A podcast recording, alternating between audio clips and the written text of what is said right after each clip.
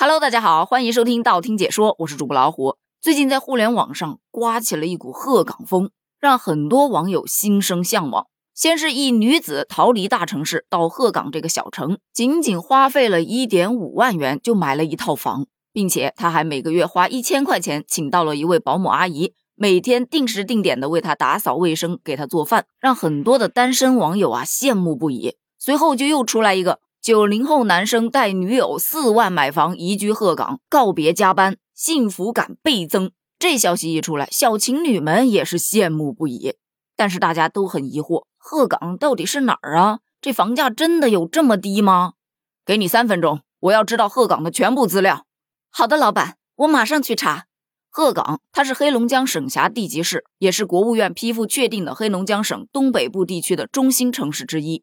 重要的能源工业城市，也称煤城。全市共有六个辖区、两个县，总面积一万四千六百八十四平方千米。根据第七次人口普查的数据，截至二零二零年的十一月十日零时，鹤岗市常住人口为八十九万一千二百七十一人。鹤岗市地处中国东北地区，北隔黑龙江与俄罗斯相望，东南临松花江与佳木斯接壤，西平小兴安岭与伊春为邻。处在黑龙江、松花江、小兴安岭两江一岭围成的金三角区域，而且鹤岗的旅游资源十分的丰富，拥有大界江、大森林、大冰雪、大湿地、大农业、大矿山、大石林，原生态保存非常良好。龙江三峡更是黑龙江省十大旅游景区之一，有三个国家级的原始森林公园、国家矿山地质公园，以及黑龙江流域博物馆、名山旅游名镇太平沟黄金古镇、金顶山石林、围场湿地等风景区。市区更有五湖一河滨水景区。鹤岗它还是黑水女真的故乡，是满洲皇族的发祥地，是青金文化的聚集地。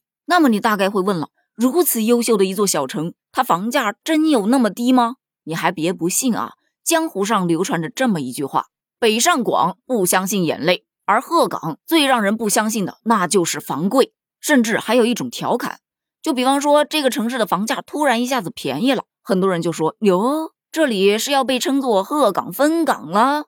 其实鹤岗房价低也并不是第一次上热搜。早在去年的十一月份，八零后夫妻用三个月工资全款买房的消息，曾一度引发大众的讨论。当时很多人就说呀，这夫妻三个月就能全款买房，这一个月工资得拿多高啊？面对各种猜测，小夫妻出来一说呀，房子花了三万块，这在鹤岗来说不是稀奇的事情。这三万块钱就是我们夫妻俩三个月的工资。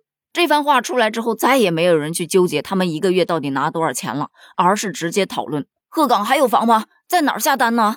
面对大众的买房热情，房产中介就出来说话了：“买房子是件大事儿啊，大家别冲动啊。”据中介所说，鹤岗的房子真正火起来，大概是从二零一九年左右就已经开始了。此前，作为资源型城市，也是有过相当辉煌的时刻的。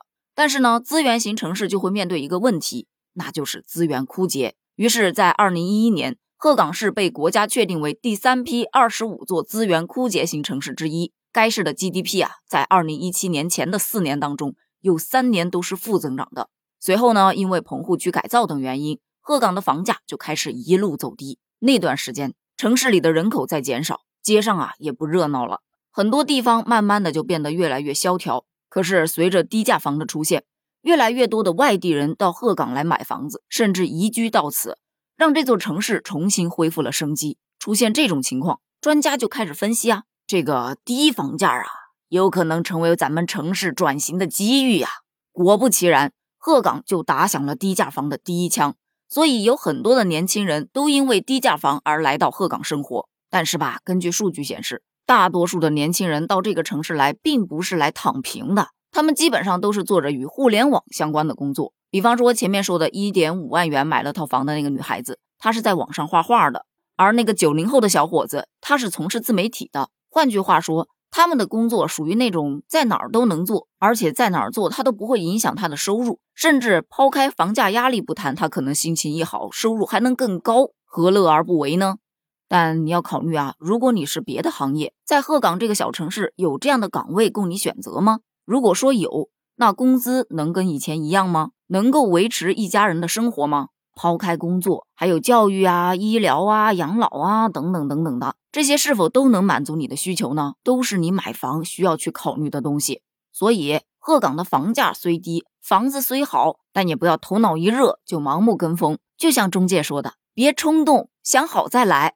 好了，关于今天的话题呢，咱们就聊到这儿了。那么问题来了，你们那儿的房现在是什么价呢？你会选择到鹤岗去生活吗？欢迎在评论区留言哦，咱们评论区见。拜拜。